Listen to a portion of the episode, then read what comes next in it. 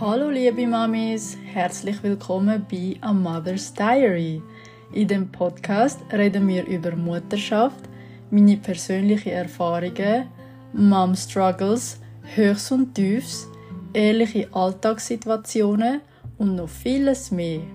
Mein Ziel ist es, Tabuthemen anzusprechen und vom stereotypischen Mutterbild wegzukommen.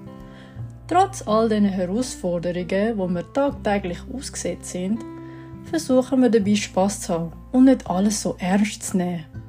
Wir umarmen das Chaos und bauen ein positives Mindset auf. Wenn dich das anspricht, dann bist du genau am richtigen Ort gelandet. Viel Spaß beim Zuhören!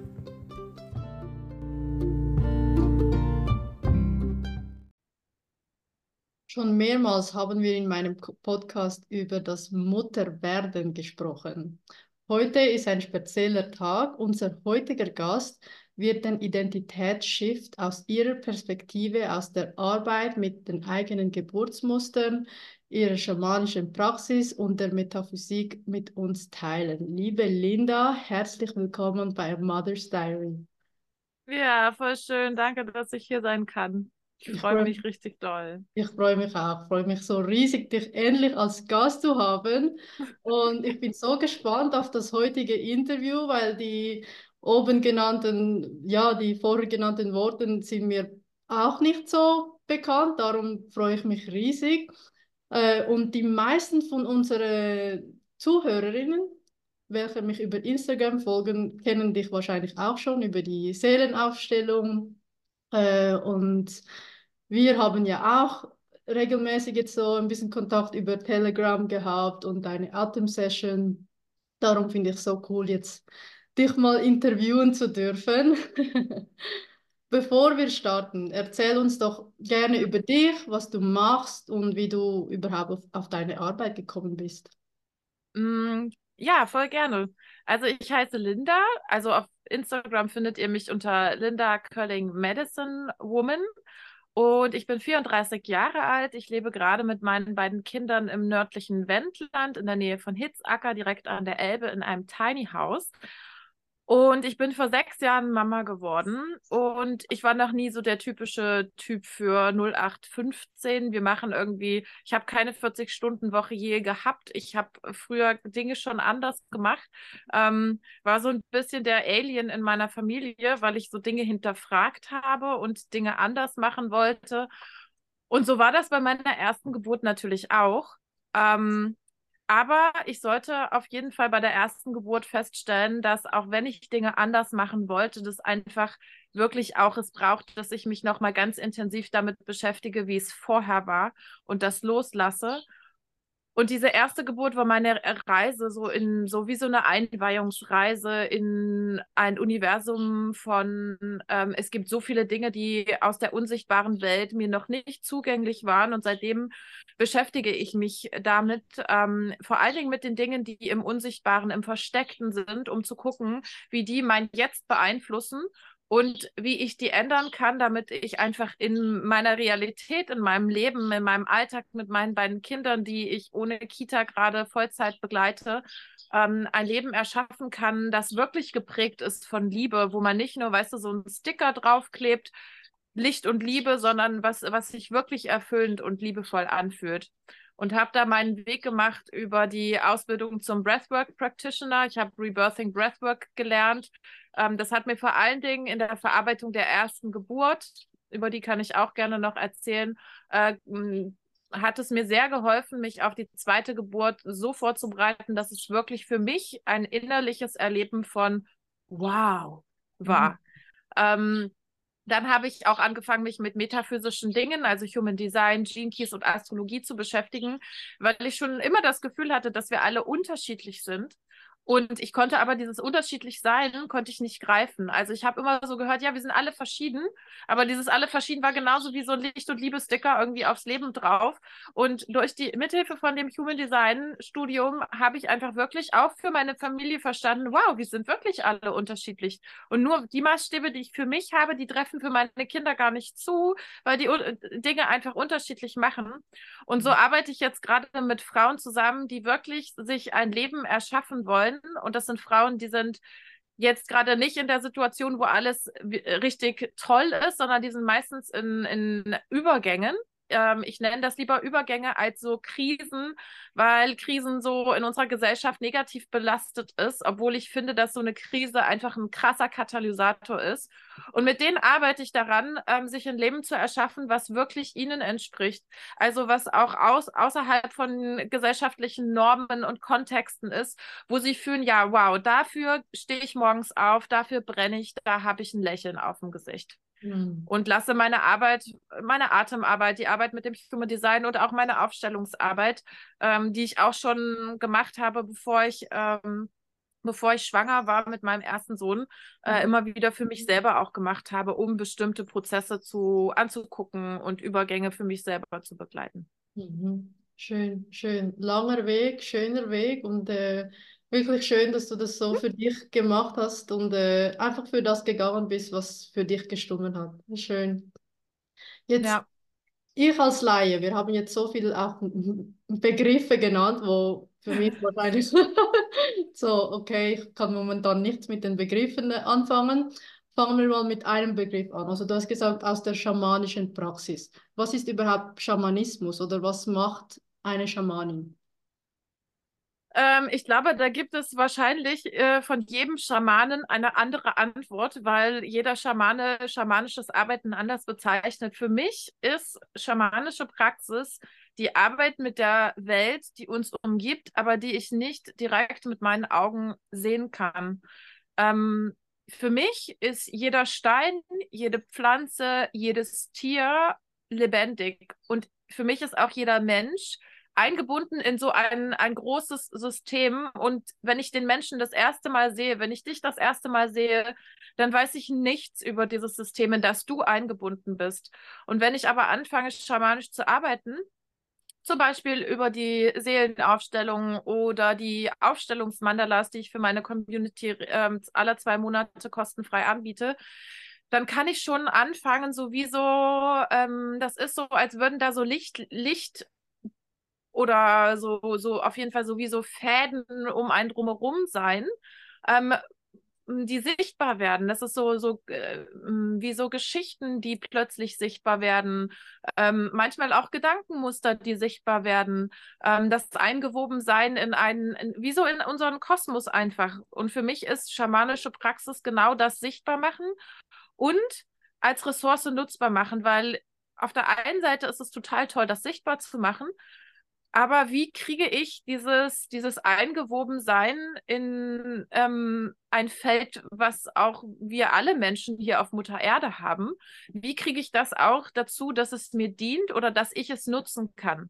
Also zum Beispiel, wie kann ich die Verbindung mit den Pflanzen nutzen für meinen Alltag, wenn ich zum Beispiel eine Frage habe? Und mein Weg geht eher darin, das entspricht auch eher meinem, ähm, meinem Human Design Beschaffenheit, ist, Menschen das auch beizubringen, also sie darin zu bestärken, auch hm, das, was man den Schamanen als Fähigkeit zuspricht, das haben wir alle. Und ich glaube zutiefst daran, dass wir das alle haben. Und deswegen geht mein Weg eher darin, ähm, sichtbar zu machen, erlebbar, fühlbar zu machen, diese Eingebundenheit in diesen Mikro- und Makrokosmos und dann aber auch die Menschen zu empowern, diesen inneren Stimmen, diesen inneren Impulsen, diesen, dieser inneren Führung auch zu vertrauen. Ja, ja, schön. So würde ich das am ehesten beschreiben. Ja, okay, ja, macht Sinn. Okay, und dann, jetzt hast du schon gesagt mit Human Design, äh, das ist jetzt das, was mit der Metaphysik zu tun hat. Also was ist Human Design? Also Human Design ist ein System, das wurde in den 70er oder 80er Jahren von einem Menschen, der heißt Ra Uruhu, ähm, gechannelt.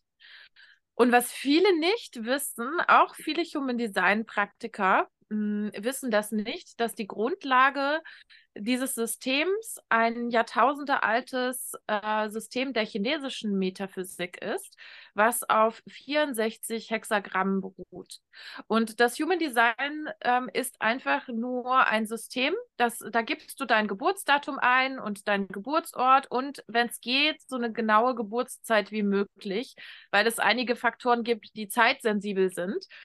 Und dann spuckt dir dieser Generator, also wie auch immer das funktioniert, also ein Hoch auf alle Menschen, die das programmiert haben und möglich machen, spuckt es eine Körpergrafik aus, wo neun Zentren sichtbar sind. Die orientieren sich an den sieben Chakren, nur dass zwei von den sieben Chakren nochmal aufgeteilt sind in unterschiedliche Teilaspekte.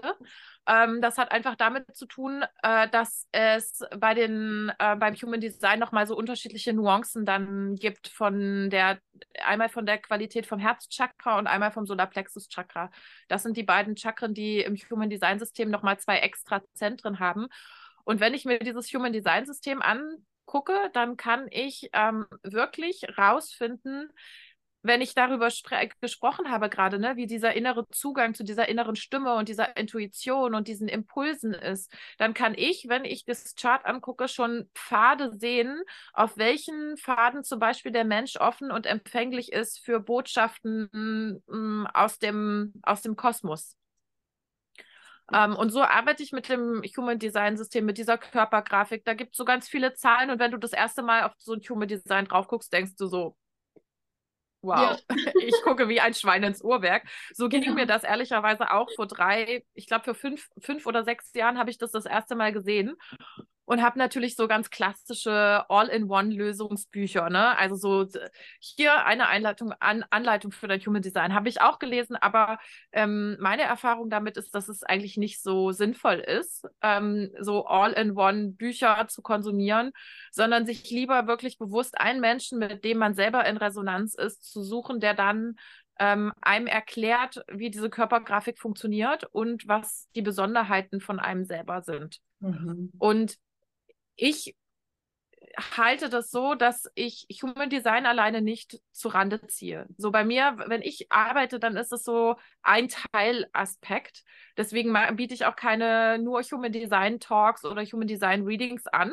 Für einige Menschen schon, weil ich mit denen länger in Kontakt bin und einfach weiß, wow, die sind eh in voll der guten Begleitung. Ähm, den kann ich jetzt auch einfach so äh, ihr Human Design erklären, aber das ist nicht, verpufft nicht im luftleeren Raum, ne? Weil das Human Design alleine, das führt uns nicht in die Umsetzung. Das ist irgendwie so ein schönes, wow, ich bin besonders. So, so wie ich das damals auch hatte, so, wow, ich bin besonders. Aber wie lebe ich diese Besonderheit in meinem Leben? Was mache ich konkret anders? Das ist eigentlich der wichtigste Schritt, ähm, um mit dem Human Design zu arbeiten ja. weil das auch erschaffen wurde, um sozusagen Wege aufzuzeigen, ähm, wie, wie wir wirklich als Menschen anders funktionieren. Aber das braucht natürlich auch, dass wir einfach unterschiedliche Wege dann auch gehen mhm. und uns von bestimmten Dingen, die wir gelernt haben in unserer Kindheit, wie das Leben funktioniert, äh, so Stück für Stück einfach in Schritten, die wir gehen können und die sich sicher anfühlen, ähm, wirklich einfach umsetzen. Ja, ja. Ja, das ist so. Es ist wirklich spannend. Also ich, es betrifft mich auch, als, also ich bin immer noch neu in dem, aber ich kann nur bestätigen, weil ich äh, von deinem Webinar, wo du mir geschickt hast, vom Masterclass, äh, mhm. ich hatte damals immer schon so Probleme mit Entscheidungen treffen, so ah, und dann habe ich mich immer habe ich mich immer wieder umentschieden und dann war ich doch nicht sicher und dann habe ich gemeint, ich sei das Problem, so, ah, warum kann ich mich auf nichts entscheiden und warum ändert sich meine Laune und dann plötzlich will ich doch nicht mehr diese, an diese Verabredung gehen. Und diese Masterclass, wo du, die du geschickt hast, das hat mir so geholfen, einfach zu akzeptieren, dass es halt so ist und dass es normal ist und das ist einfach meine Art und, und wie ich mit dem umgehen kann. Und darum, es, ich finde, das Human Design, es eben, du hast gesagt, es ist nicht nur das Human Design, man muss sich an das quasi festhalten, sondern es hilft einem einfach auch zu akzeptieren und von, über sich zu lernen, das, was, was man schon weiß, aber es ist einfach so ein gewisses Aha-Effekt oder Moment noch da, um das einfach ganz normal im Leben zu integrieren. Und darum finde ich das so spannend, dieses Human Design. Ist echt cool. Ja. Ja, also das, das, das Größte, ne, also das, was ich immer wieder erlebe, wenn ich so einen Human Design Talk mache, ähm, und ich mache den auch so, ähm, ich, das ist kein klassisches Reading, weil ich auch nicht äh, ausgebildet bin als klassischer Human Design Reader. Das war auch nie mein Ziel. Mhm. Ähm, deswegen ist es immer ein Gespräch und es geht immer darum, okay, was ist denn eigentlich deine aktuelle m, Frage im Leben? Und immer, bei jedem Human Design Talk ist es so, ah ja, krass, ich bin ja doch richtig. Das mhm. ist so ein Satz, der kommt fast jedes Mal, ah ja, okay, ja, stimmt. Also das mache ich eigentlich schon die ganze Zeit. Mhm. Aber dadurch, dass, dass wir, also in der Generation, in der ich aufgewachsen bin, ähm, ich habe auch eine Besonderheit, ich bin bei meinen Großeltern aufgewachsen, so Nachkriegsgeneration, ne? Das ist so die sogenannte Silent Generation. Da war, da war es wichtig, einfach zu überleben. Ne? Ja. Da gab es keine Diversifizierung, da gab es keine so, was ist denn jetzt dein Bedürfnis? Ne? Mhm. Ne? So und so bin ich aufgewachsen. Und über diese Arbeit mit dem Human Design einfach zu erkennen, so, oh wow. Ja. Ich bin richtig. Auch diese, ne, ich hatte manchmal so Eingebungen und dann wurde das so abgetan, so, nee, nee, ist nicht. Und dann hat es sich doch erfüllt, ne? War so, wow, das war für mich so ein richtiges Zurückkommen. Ja, ich darf meinen, ich darf diesen Eingebungen vertrauen. Ich darf vertrauen, wenn ich ans Fenster gehe, dann weiß ich, ne, neulich waren unsere Freunde da oder war, haben sich zum Besuch angekündigt. Und ich habe so geschnippelt und habe so gekocht und dann bin ich ans Fenster gegangen und wusste, dass die da sind und sie sind da. Also, ne, einfach so, einfach so auch das, das äh, nicht als, als ähm, das nicht als selbstverständlich, dass das jeder hat, mhm. wahrzunehmen, sondern, ah, okay, das ist halt meine Qualität, dass mhm. ich sowas vorher empfangen mhm. kann, dass ich sowas vorher weiß. Ja, ja, ja, das ist so. Also an diejenigen, die jetzt zuhören und denken, was ist das? Verstehe ich nicht. Probiert es einfach aus. Ich werde es auf jeden Fall verlinken und gebt einfach mal uns euer Geburtsdatum und Geburtszeit und schaut zuerst für euch selber, weil eben für mich war es auch Vollkommen oder immer noch Neuland, aber es ist wirklich spannend. Okay, dann hast du vorhin schon gesagt über die eigenen Geburtsmuster. Also mm. das will ich auch noch ein bisschen, äh, ein bisschen aufbreiten, dieses Thema. Was meinst du mit dem? Was ist das? Was hat das mit unserem Identitätsshift überhaupt zu tun? Also, ähm, ich war mir vor der ersten Geburt, ähm, ich habe viel arbeiten dürfen um überhaupt schwanger zu werden. Ähm, für, ich glaube, viele, die jetzt in dem Podcast sind, ähm, die sind noch nicht regelmäßig meine Instagram-Follower. Deswegen will ich es euch, einfach kurz erzählen, mhm. ähm, weil ich darauf oft ähm, über das Geburtsmuster nochmal drauf eingehen werde. Ich habe eine Zwillingsschwester und zehn Tage nach unserer Geburt ist unsere Mama verstorben an den Folgen der Geburt. Ähm, also es ist so eine Gemengelage aus unterschiedlichen Faktoren, die da zusammengekommen sind. Und um überhaupt erstmal in diese Position zu kommen, dass ich schwanger werden kann, musste ich schon ganz viel innere Arbeit tun. Ich habe ganz lange die Pille konsumiert, bin darüber hardcore depressiv geworden in meiner, in meinen Anfang 20ern. Also Anfang 20 war ich so, hey, ich weiß gar nicht mehr, wer ich bin. Ich weiß gar nicht mehr, warum ich mich überhaupt gerade so fühle. Es gibt gar keinen Anlass dafür, irgendwie traurig zu sein, aber ich war es halt ähm, war auch damals in einer Beziehung, die, ähm, die dann ein Glück auch, die ich ein Glück auch äh, mutigerweise dann beendet habe, nach einer relativ langen Zeit. Dann habe ich meine Pille abgesetzt und dann war so die Diagnose, dass ich, ähm, dass meine Gebärmutterschleimhaut einfach nicht aufgebaut wird. Aufgrund dadurch, dass ich so lange die Pille genommen habe, konnte meine Gebärmutter den, diesen Schleim einfach, der dann dazu führt, dass ich auch ein einnisten kann und so, dass es einfach nicht mehr aufgebaut wird. Dann hatte ich irgendwie so drei oder vier Jahre tatsächlich keinen Zyklus, also keine Blutung. Das hat damals zu meinem äh, Lebensstil tatsächlich so super gut gepasst ich habe mein Studium beendet und bin dann sozusagen ähm, nicht als Sozialarbeiterin. Ähm, ich habe soziale Arbeit studiert, habe das abgeschlossen und bin dann aber nicht in, in diese soziale Arbeit gegangen, weil ich einfach schon im fünften, sechsten Semester gemerkt habe, so wow, okay, da geht es vor allen Dingen um Kennzahlen und nicht um Menschen. Mhm. Und das war nicht das, was ich wollte. Und dann habe ich äh, ein wildes äh, Leben auf der Straße geführt und war mit ähm, auf Mittelaltermärkten und Festivals unterwegs und habe Gastro gemacht. Und da war es natürlich total praktisch, ne? Also jedes Wochenende auf einem anderen Markt unterwegs, irgendwie 16 bis 20 Stunden jeden Tag arbeiten, da hat das einfach nicht gepasst, äh, so einen weiblichen Zyklus zu haben, wo man sich auch mal zurückziehen will, wo man auch in dieser Phase von Bluten einfach nicht mit Menschen äh, äh, regelmäßig im Kontakt sein will und vor allen Dingen will man dann nicht abliefern müssen, also über, ähm, wenn man an so einem Stand arbeitet. Ähm, und irgendwann ich glaube, also den ersten, den ersten Wake-up-Call hatte ich schon so mit 21. weil mein Papa war damals 21, als er sozusagen Papa von Zwillingen und gleichzeitig Witwer geworden ist.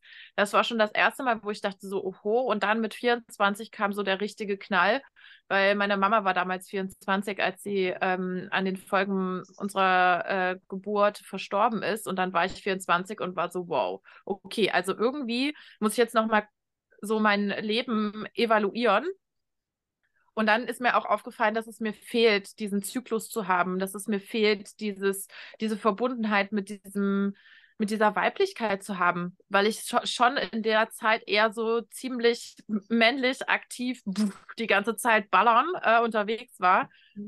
Und dann war ich so, okay, jetzt muss ich arbeiten. Also jetzt muss ich mich irgendwie damit auseinandersetzen, was da irgendwie gerade dazu führt, dass ich keinen Zyklus habe und ähm, bin damals auch komplett aus äh, allen möglichen Systemen ausgestiegen, habe mir ein One-Way-Ticket nach Costa Rica gekauft und ähm, habe dann angefangen, auch äh, über Schwitzhütten und Pflanzenmedizin äh, mich mit diesem Thema wirklich auseinanderzusetzen. Also ich bin auch mit dem ähm, Impuls, ich will meine Weiblichkeit wieder zurückhaben, ich will meinen Zyklus wieder zurückhaben, bin ich nach Costa Rica geflogen und dann hat sich da eins zum anderen magisch gefügt. Ich bin in einer Community, mit der ich mich auch heute noch sehr verbunden fühle, äh, gelandet und habe dann da auch als Volontär gearbeitet. Und dann kam schon eine Schwitzhütte, äh, die wir gemacht haben, wo ich wirklich sehr diesen, diesen Schmerz aus meiner weiblichen Ahnenlinie gefühlt habe, darüber irgendwie äh, zu gebären und dann daran zu sterben.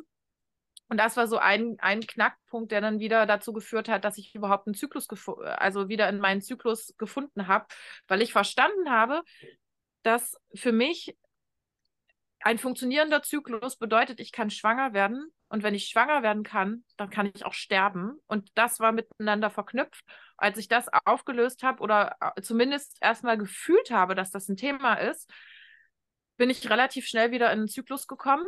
Ähm, der Zyklus hat mir aber auch immer wieder gezeigt, ähm, wo ich nicht in meinem Alignment war. Also wenn ich in zu viel Stress war, hat er mir gezeigt, so, nee, Linda, sorry, aber diese Zeit vom Überarbeiten ist eigentlich vorbei.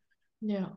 Und dann bin ich schwanger geworden und ich habe vorher schon einige auch Literatur gelesen zum, zum Empfangen und zum Mama sein und schwanger werden, aber das wirklich in dem Körper zu erleben, was das bedeutet und dann plötzlich mit Themen konfrontiert zu sein, ähm, das war richtig, für mich richtig intensiv in der ersten, in der ersten Schwangerschaft. Weil ich auch tatsächlich keine, ähm, kein soziales äh, Supportsystem in dem Sinne hatte, um und, und habe mir ehrlicherweise auch zu spät wirklich professionelle Hilfe geholt. Ähm, weil da Themen mit meinem Papa, die ich mir noch nicht angeguckt hatte und ähm, dann mit dem damaligen Vater meiner Kinder, der dann irgendwie, auf den ich dann meine Papa-Themen projiziert habe, das ist alles aufgebrochen. Und als dann die Geburt anstand, wir haben eine Jortengeburt angestrebt und eigentlich wollte ich eine Alleingeburt machen und dann ähm, war aber dem Papa von meinen Kindern war das zu heikel. Also er hatte sozusagen aufgrund der Geschichte, die ähm, ich in meiner Geburt erlebt hatte, hatte er ein bisschen Angst. Dann haben wir auch ähm, Hebammen gefunden, die die Hausgeburt auch begleitet haben.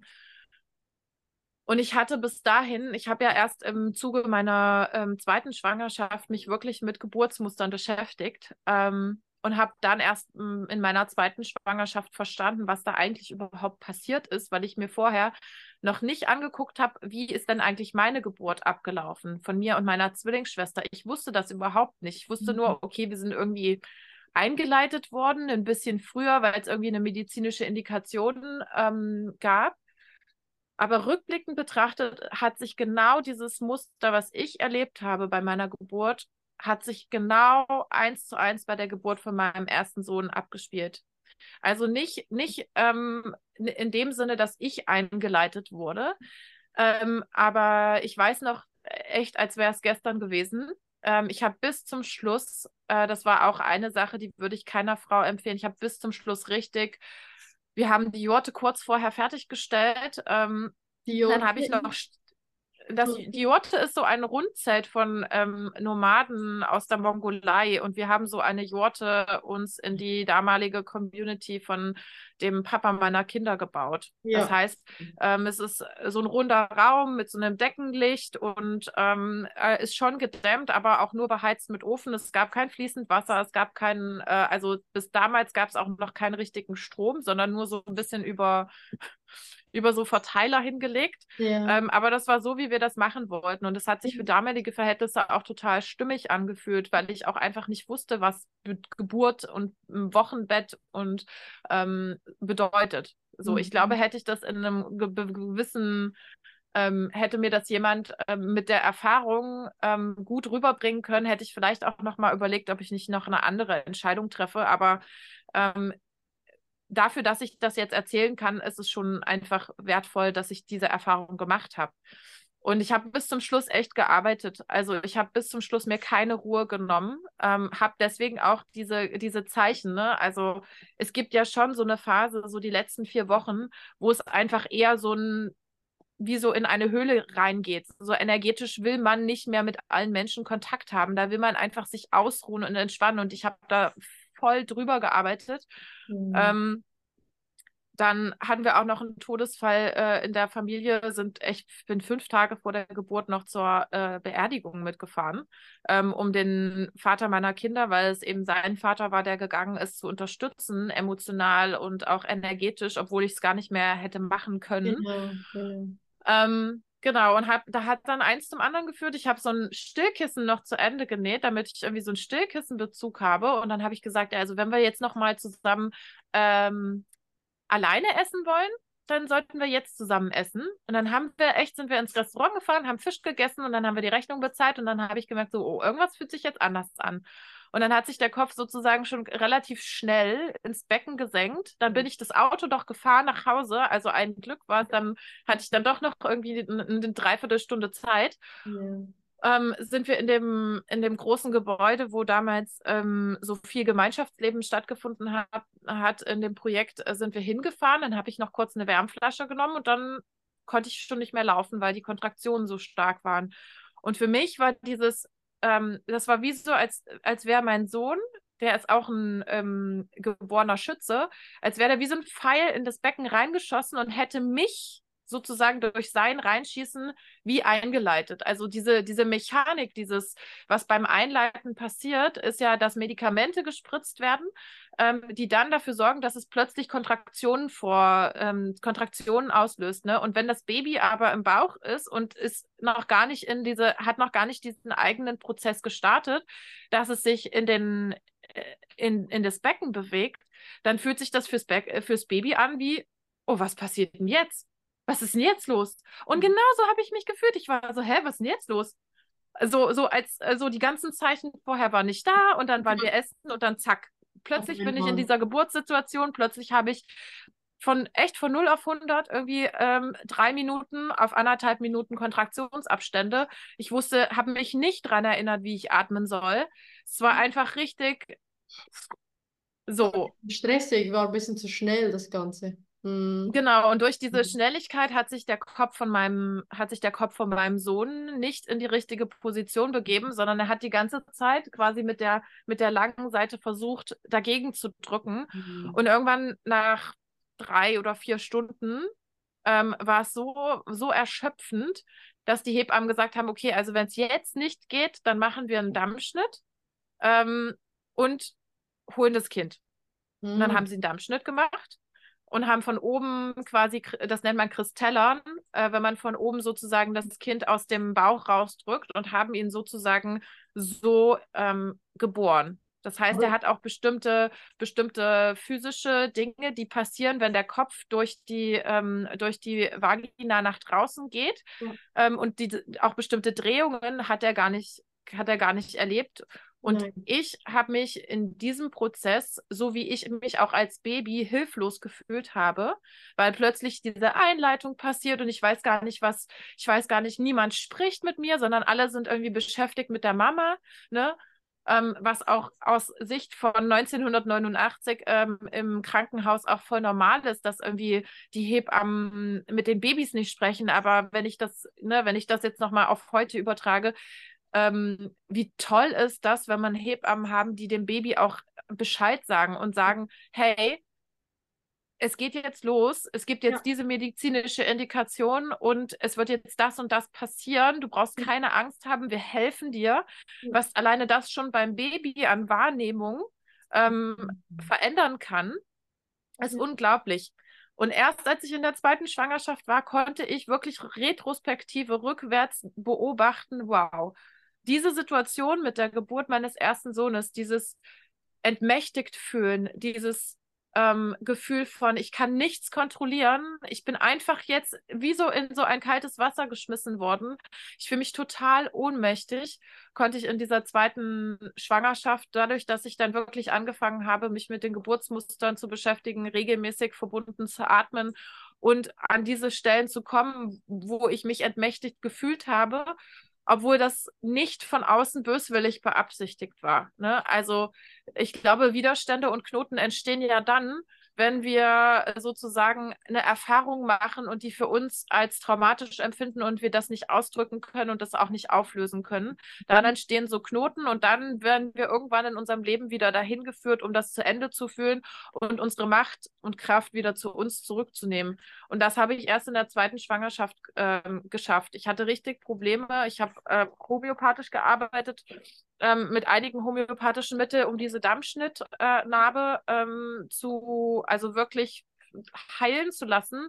Aber da war immer so ein Beigeschmack von, ich war nicht gut genug, ich habe es nicht geschafft, ich war nicht diejenige, die die Geburt gemacht hat, sondern da waren ja die Hebammen, die haben das für mich gemacht. Und das war ähnlich schon auch der Geburtssituation, die ich selber im Krankenhaus als Baby erlebt habe. Ja. Und Weil auch da wurde, wurde eingeleitet, dann wurde ein Dampfschnitt gemacht, dann so, ne? Und das alles im besten Sinne für unsere Mutter, ne?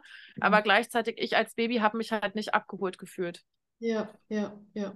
Ah, und das meinst du mit den eigenen Geburtsmustern? Also so mhm. wie man selbst auf die Welt gekommen ist, kann quasi einem noch ja, mitnehmen bis später, wenn, wenn man dann selber Mutter ist und dann äh, oder schwanger ist oder gebärt und dann, okay, verstanden. Okay, alles klar. Also ist es auf jeden Fall etwas, das ich auch bei den Menschen, die ich bis jetzt begleitet habe, echt oft ähm, beobachtet habe, dass es muss ja nicht genau das Gleiche passieren, aber diese Dynamik, die da, die da entsteht und dieses innere Gefühl, das ist schon immer sehr ähnlich zu dem, was man selber bei der Geburt erlebt hat.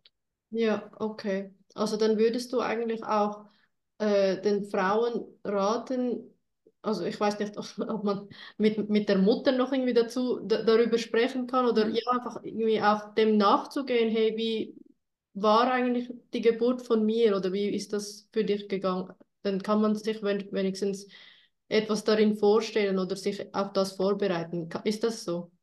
Ja, ich würde das, äh, also egal wen ich treffe, ähm, wer ähm, mit einem Kind schwanger ist, ich empfehle immer zu gucken, wie war dann die eigene Geburtssituation.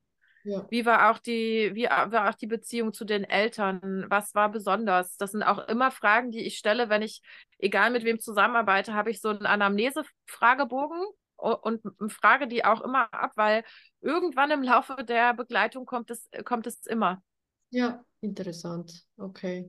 Und vor allen Dingen, vor allen Dingen äußern sich diese, äußern sich diese Geburtsmuster halt nicht nur unmittelbar in der Geburt, ja. sondern wenn wir jetzt zum Beispiel mein, meine Geburtssituation, die Einleitung nehmen, ne, dann beeinflusst das natürlich auch immer das, wie ich mit bestimmten Situationen in meinem Leben umgehe. Mhm. Also ähm, ich musste früher ähm, sehr oft gedrückt und geschoben werden in eine Richtung, bevor ich etwas bewegt habe. Weil mhm. ich habe nicht meinen Geburtsprozess eingeleitet, sondern es wurde von außen eingeleitet. Das heißt, wenn ich bei mir selber merke, so hm, irgendwie muss ich immer auf so ein Signal von außen warten oder ähm, manchmal habe ich auch dann einen so richtigen Widerstand gehabt. Es gibt ja unterschiedliche ähm, Mechanismen, die dann greifen. Ähm, wenn ich dann von außen zu doll gedrückt wurde, dann war es sowieso, nö, jetzt mache ich gar nichts mehr. Mm -mm. Und das war sozusagen so ein bisschen die Replikation dieses mhm. Einleitungsmusters. Mhm. Entweder ich habe darauf gewartet, dass mich jemand von außen gedrückt hat, oder wenn es dann zu doll war, dann habe ich gesagt, nö, jetzt will ich aber nicht. Mhm. Obwohl es vielleicht in dem Moment einfach nur ein liebevoller Ratschlag war und ähm, für mich äh, gut gewesen wäre, das in, mein, in meinem Feld mal zu prüfen oder in meiner Entscheidung mal ähm, zu erwägen. Deswegen würde ich ähm, auch unabhängig davon, ob ich jetzt schwanger bin, aber da ganz besonders würde ich immer gucken, wie wurde ich geboren, wie war die Schwangerschaft, gab es besondere Vorkommnisse in der Schwangerschaft, wie war meine, ähm, wie war dieses ganze Geburtsumfeld, also was war das so für eine Stimmung, weil manchmal fühlen wir uns dann auch einfach angezogen von bestimmten Szenarien, nur mhm. weil wir die als in Anführungsstrichen sicher für uns ähm, erlebt haben. Und mhm. auch wie war dann meine, meine Zeit danach? Also hatte ich einen guten Kontakt zu meiner Mama, weil ich konnte direkt irgendwie auf ihr drauf liegen und ein richtiges Bonding starten? Oder ähm, wurde ich irgendwie erstmal im Krankenhaus versorgt, weil man hat es damals so gemacht. Ne? Das sind alles so Aspekte, die würde ich auch immer in, ähm, zumindest in Vorbereitung auf die, ähm, auf die eigene Geburt ähm, von dem eigenen Kind immer mit mit erfragen und einbeziehen. Und selbst wenn man nicht mit einem Professionellen ähm, darüber, also damit arbeiten will, würde ich es trotzdem einfach für mein, für mein Gefühl, ah, wie war denn das damals, würde ich es immer auch erfragen. Ja, ja, ja, spannend, wie viel das alles ausmacht, äh, die Vorgeschichte. Mhm. Ja, okay, und wenn wir jetzt so ein bisschen äh, ja, weitermachen Richtung Mutter werden. Was verstehst du denn über den Identitätswechsel? Was versteht man, was verstehst du in deiner Arbeit als Identitätsshift? Mm, als Identitätswechsel ist eigentlich äh, zu verstehen, oder so begreife ich das, ähm, wenn ich noch nicht schwanger bin, dann bin ich verantwortlich für mich, für meine Bedürfnisse, ähm, dafür, wie ich mein Leben leben will. Und sobald ich ein Kind empfange, ist da eine andere Energie im, im Feld. Da gibt es plötzlich ein anderes Wesen, eine andere Seele, die sich da in das Leben mit wie so andockt. Und bei meinem ersten Sohn habe ich es ganz deutlich gespürt, es war so anders. Ich habe plötzlich so, so andere Gedanken gehabt, habe mir andere Fragen gestellt und war so, das ist jetzt aber nicht nur, es ist jetzt aber nicht nur ich. Mhm. Und ich glaube, der größte, der größte Shift, ähm, vor allen Dingen, also ich fand den Identitätswechsel von, mm, von Mama von einem Kind zu Mama von zwei Kindern ähm, das hatte andere, eine andere Qualität. Da ging es eher so darum, wie werden wir so, wie, wie integrieren wir dieses zweite Kind in unsere Familienstruktur. Da mussten sich ganz neue Plätze, neue Plätze finden. Ne? Aber wenn man das erste Mal Eltern wird, dann passiert etwas, das kann man ähm, einerseits über die ähm, über das Familiensystem erkennen, aber andererseits auch über das Human Design. Als erstes gibt es diese Paarebene. Da ist man nur Linda und der Papa. Mhm. Ne? Und sind zwei verschiedene Individuen, die, die haben zwar so eine gewisse Schnittmenge im Optimalfall, weil sonst würden sie ja keine Eltern werden. Mhm. Ähm, aber die sind trotzdem noch diese, diese, diese Individuen. Mhm. Und was dann aber passiert, und das nenne ich ähm, gerne so wie bei den indigenen ähm, Initiationen oder Einweihungen, ist, dass aus diesen beiden Single-Eltern äh, also Single-Menschen, werden dann plötzlich Eltern und es entsteht eine komplett neue Ebene. Das ist so, jetzt sind wir gerade Singles und dann ist es wie so eine neue Ebene. Jetzt sind wir Eltern und zusammen mit dem Kind sind wir eine Familie. Und mhm. damit geht ganz viel Veränderung einher, die, glaube ich, vielen Eltern oder Singles, die dann Eltern zu Eltern werden, gar nicht so bewusst sind ähm, weil ich bin halt Linda, aber ich bin ja gleichzeitig auch Mama. Und dann bin ich eigentlich auch noch Linda, die Mama ist, in einer Beziehung zum Papa. Ja. Und dieses, dieses, die, dieser Wechsel, den haben wir nicht geschafft. Also ich glaube, das geht vielen Eltern so, dass sie im ersten Jahr diesen, diese, das nicht schaffen, auch noch diese Paarebene neben dieser Elternebene und neben dieser Ebene, oh Gott, wer bin ich eigentlich als Mama, mhm. ähm, auch noch diese Paarebene zu bedienen. Ich glaube, es ist echt wenn man da nicht Bewusstsein entwickelt dafür, dass es auch noch eine, also auch noch diese Ebene gibt, wo man als Paar zusammen ist, wo das Kind natürlich irgendwie da ist, aber wo es eigentlich erstmal nur die beiden braucht, um zu gucken, hey, wer, wer sind wir denn eigentlich geworden, auch über diesen Elternprozess. Ähm, deswegen würde ich sagen, es ist gar nicht ein Identitätswechsel, der passiert, sondern es ist eher so ein, so ein Wechsel von von verschiedenen Identitäten, die sich plötzlich wechseln und die ich aber gleichzeitig irgendwie brauche für meinen Alltag. Ja. Ähm, und für mich war dieses, also ich wünschte, mir hätte jemand, ähm, zu dem ich ein Vertrauen habe, zu dem, wo ich mich sicher fühle, ähm, weil ich finde, auch manchmal werden so unter Müttern auch einfach Geschichten versucht weiterzugeben, die, äh, zu denen ich keine Resonanz habe. Mhm. Ähm, weißt du, wenn du in so einer Rückbildungsgruppe bist und dich unterhältst mit anderen Müttern, ähm, dann kann das nett sein und dann kann das empowernd sein, aber es kann gleichzeitig auch so richtig Kacke sein, weil du so Dinge hörst, die die erlebt haben und die für ihre Geschichte relevant sind, aber keine universelle Wahrheit sind und keine universelle Weisheit sind. Das, was mir aber trotzdem geholfen hätte, wäre, ähm, wenn mir jemand erzählt hätte, hey, in den ersten drei Monaten oder in den ersten sechs Monaten oder auch in den ersten neun Monaten. Die ersten neun Monate werden ja als ähm, externe Schwangerschaft bezeichnet. Mhm. Und dazu, dazu ein realistisches Bild zu geben, wie viel Nähe das braucht, wie viel Verbindung das braucht. In den ersten drei Monaten habe ich gedacht, ich bin symbiotisch mit dem Baby, ne? Also mein, mein erster Sohn hatte richtig Verdauungsschwierigkeiten. Ich hatte Verdauungsschwierigkeiten. Ich habe zum Schluss nur noch so einen Reisschleim gegessen, weil sich gefühlt alles, was ich gemacht habe, auf ihn ausgewirkt hat, aus meiner jetzigen Perspektive, auch mit dem Wissen um das Sein, Human Design, kann ich natürlich bestimmte andere Dinge auch anders einschätzen. Ähm, da glaube ich, kann, können Eltern auch sich echt Unterstützung holen, um zu gucken, okay, was ist, was ist denn meine Natur, was ist denn die Natur des Kindes und wie kann ich es irgendwie gut machen. Aber jemanden, der sagt, der nochmal erklärt, was diese externe Schwangerschaft mit sich bringt, dass es halt dass es in den ersten drei Monaten zum Beispiel sehr symbiotisch ist, dass meine Bedürfnisse irgendwie zwar wichtig sind, aber gleichzeitig so viel Bedürftigkeit von diesem Kind da ist, logischerweise, weil es ohne uns nicht lebensfähig ist.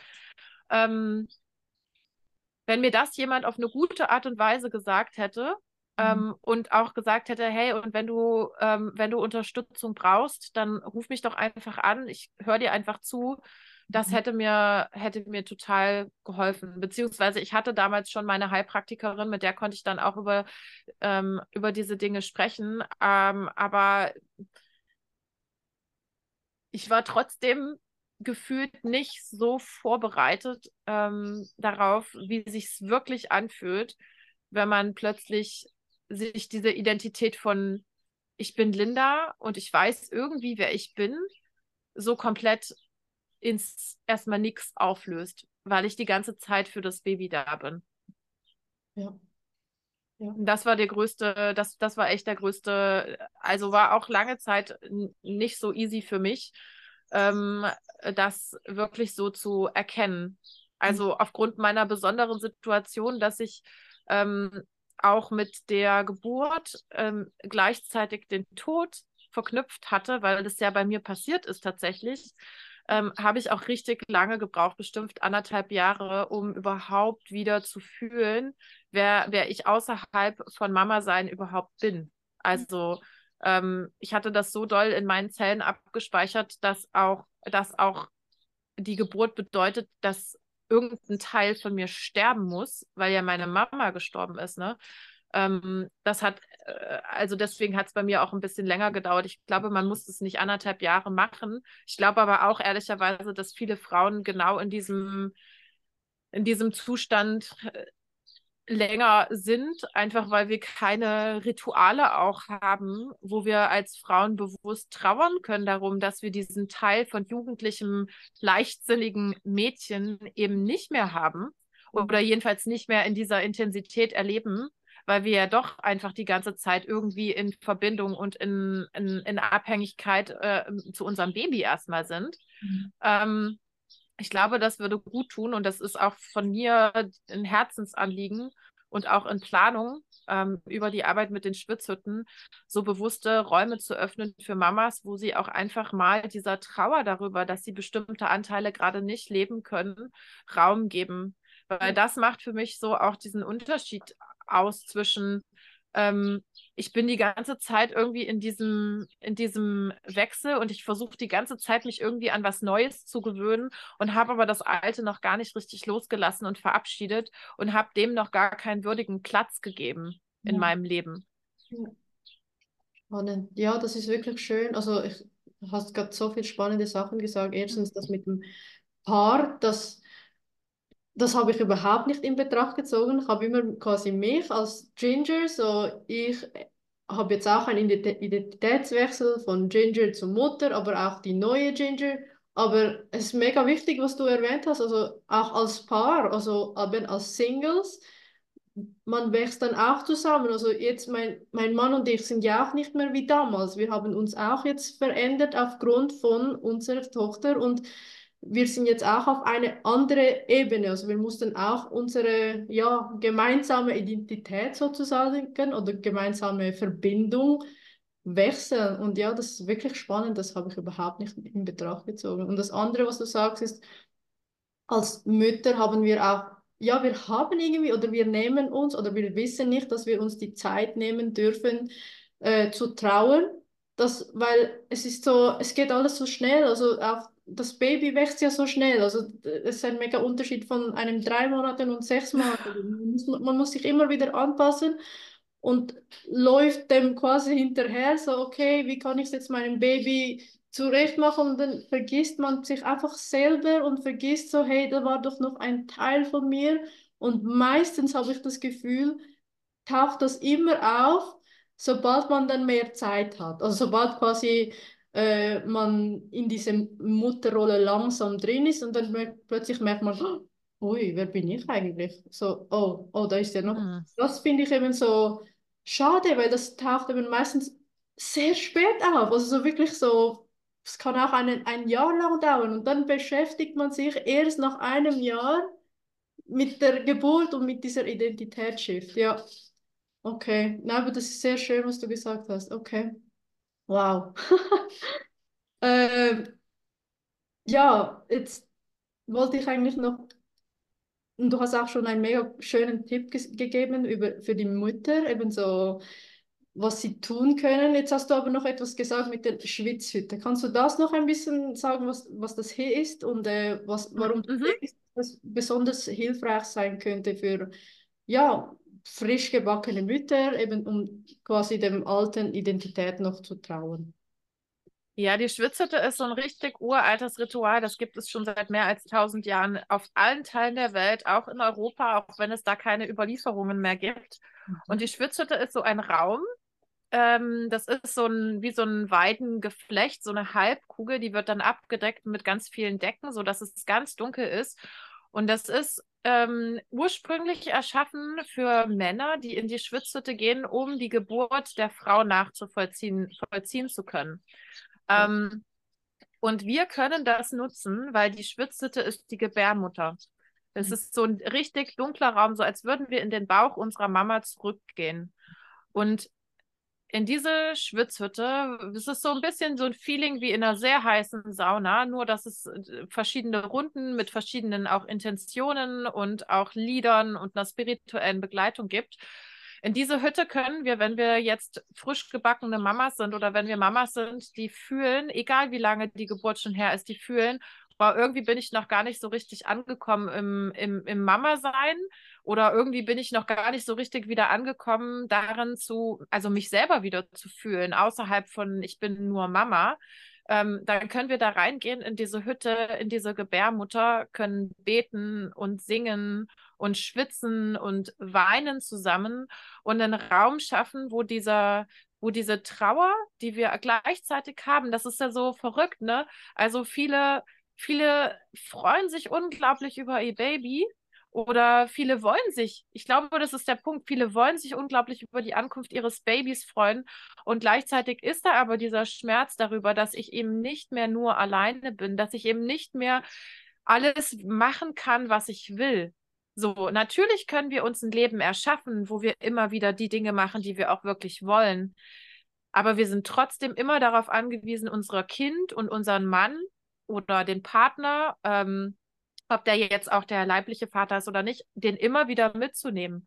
Also wirklich diese für mich ist das spirituelle Arbeit, als Familie wirklich zusammenzuwachsen, wirklich sich selber den Raum zu geben, wer bin ich denn eigentlich innerhalb dieser Familie? Wer bin ich, wenn ich nur für mich alleine bin? Wer bin ich, wenn ich auch nur mit meinem Kind zusammen bin? Das ist, wenn man das Human Design auch betrachtet und damit reinholt, ne, wir sind immer in unterschiedlichen energetischen Konstellationen und ich kann diese Konstellationen auch über diese ganzen Human Design Charts auch angucken und jede Konstellation macht was mit mir. Mhm. Aber in der Schwitzhütte geht es darum zu gucken, ähm, wie ist diese, wie ist diese Basis? Also wer will ich aus mir selbst heraus eigentlich wirklich sein als mhm. Mama?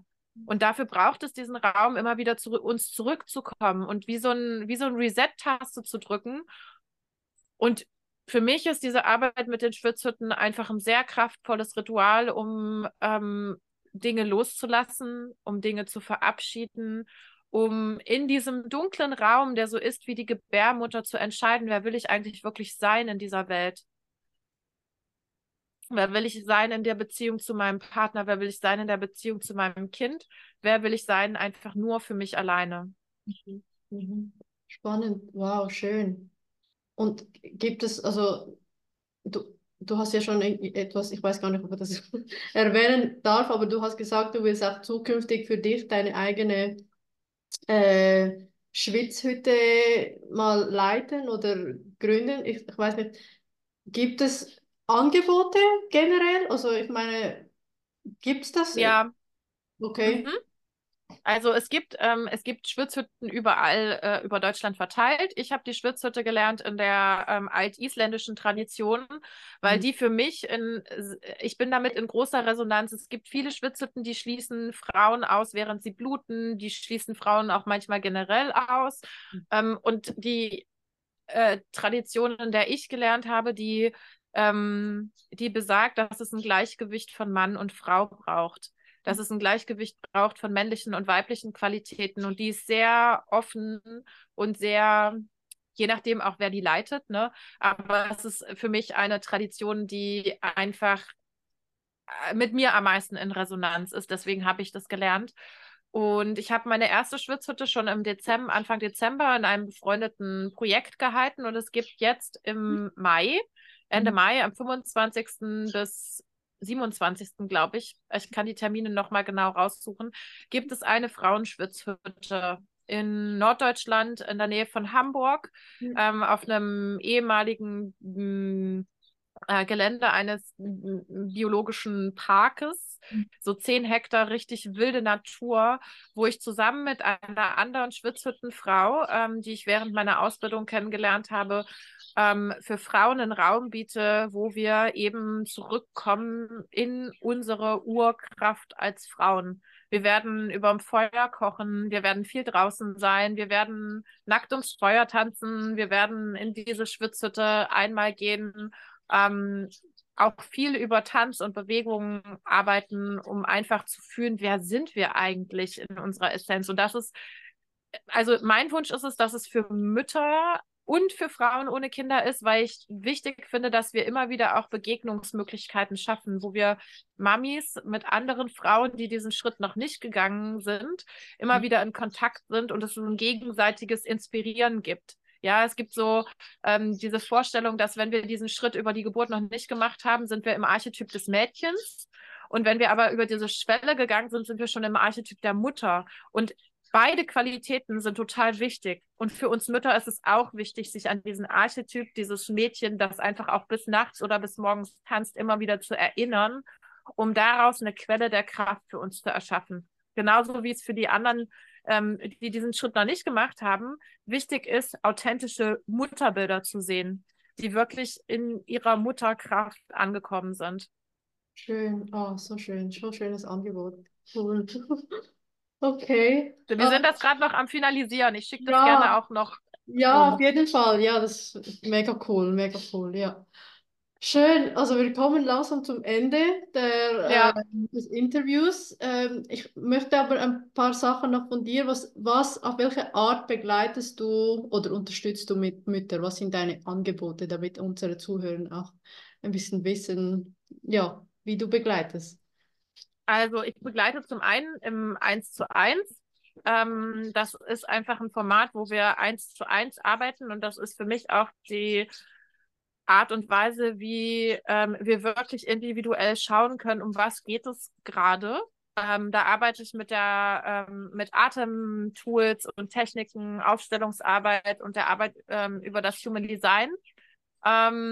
Ganz gerne im 1 zu 1. Der, die Regel sind so drei Monate, weil ich einfach merke, so, also ich habe Frauen begleitet über vier Wochen und da sind wir gerade erst so richtig warm geworden. Also meine, mein Optimum der Begleitung sind drei, drei bis sechs Monate, ähm, wo wir entweder wöchentliche oder zweiwöchentliche Sitzungen haben, es regelmäßigen Telegram-Support gibt. Ähm, Genau, das ist eine, eine Form der ähm, Arbeit, die ich jetzt gerade auch nochmal bewerbe, weil ich gerade drei freie Plätze habe fürs Eins zu eins. Mhm. Ähm, und dann gibt es aber auch den Wunsch von mir, ähm, auch über kleine Gruppen zu arbeiten und für die Frauen, die gerade noch nicht bereit sind fürs Eins zu eins, immer wieder Möglichkeiten über Masterclasses, Workshops, über einen Zeitraum von sieben Tagen, zwei Wochen schon so ein Thema zu bearbeiten, was gerade für sie relevant ist. Genau. Schön. Und nebst dem. Und diese, dieses Gruppen, also so ein kleines Gruppenprogramm von sechs bis zwölf Frauen, das ist gerade noch am Entstehen. Ah, okay, cool, schön. Und du hast nebst dem auch noch ganz viele tolle kostenlose Angebote, stimmt?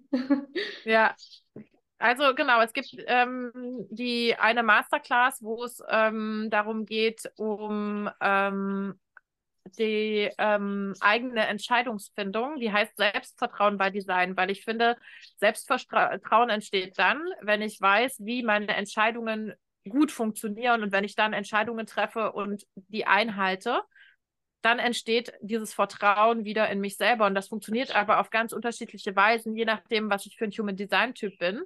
Diese Masterclass, die du auch gemacht hast, die würde ich ähm, heute und morgen noch in meinen Linktree aufnehmen, mhm. ähm, dass sich die Menschen auch einfach diese Masterclass kostenlos angucken können. Dann gibt es einen Telegram-Kanal, den ich kostenlos gerade bespiele, einfach damit Menschen, die noch keinen, noch nicht regelmäßig auf meinem Instagram-Profil sind, ähm, wissen, okay, wie fühlt sich dann so eine Arbeit an, wenn ich mit Linda arbeite? Da gibt es einen, einen Coaching-Dienstag, einen ähm, ähm, heute haben wir ein, äh, okay, was feiere ich dann? Weil ich finde, das ist äh, oft in unserer Kultur das, oh Gott, was sind alles unsere Herausforderungen? Ne? Geht es manchmal so unter? Was ist eigentlich das, was ich wertschätze, was ich würdige, was ich feiere?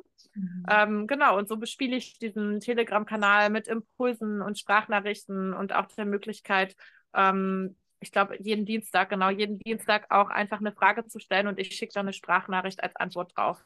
Mhm. Schön. Weil ich es wichtig finde, dass, dass die Frauen, die irgendwie gerade merken, wow, ich brauche Unterstützung, mhm. dass die fühlen, wie fühlt sich das an, unterstützt zu werden. Mhm. Ich finde, gerade wenn wir mit im Bereich Persönlichkeitsentwicklung, Spiritualität und ähm, ich will mich entfalten und weiterentwickeln, da dürfen wir uns auch bewusst die Menschen aussuchen und auswählen, mit denen wir zusammenarbeiten können. Und deswegen braucht es auch die Möglichkeit, dass Menschen vorher meine Arbeit kennenlernen. Ja, sehr schön, schön. Und jetzt habe ich noch eine, eine letzte Frage, das stelle ich allen mhm. Interviewgästen, diese Frage. Und zwar, wenn du all den Müttern ein einziger Ratschlag geben könntest, was wäre das? Mhm. Also ein Ratschlag, den ich unabhängig davon, wie jemand beschaffen ist, sagen kann, ist, jede Mutter, jedes Kind, jeder Papa, jede Familie ist einzigartig und wertschätzt dieses Unterschiedlichsein. Wertschätzt eure Qualitäten, hört auf, euch zu vergleichen. Denn über dieses Wertschätzen von dieser Einzigartigkeit kommt so viel Verständnis, so viel Liebe und so viel Wow. Ähm, Magie, würde ich sagen, ins Leben. Ja. Sehr, sehr, eine sehr wichtige Message. Danke. Mhm. Oh, ja, also wirklich so ein großes Thema, wirklich so viel zu besprechen, aber es war so spannend. Werde natürlich deine, also Sie werden ja dann sehen, beim, wenn es sobald es äh, veröffentlicht wurde, dein Instagram-Link sehen und ich glaube, von dort aus können Sie dich kontaktieren, äh, sehen Sie auch einen Link und du bist da immer sowieso immer sehr schnell mit Antworten und äh, immer sehr offen auf alle Fragen. Von dem her, da würden Ja, Sie voll gerne. Genau zuhören freuen. Ja, ja, liebe Lina, danke vielmal für ja, das heutige Interview. Es war wirklich so schön, es hat mich wirklich gefreut. Dankeschön, dass ich hier diesen, den Raum hatte, von, von all den Dingen zu erzählen. Richtig schön.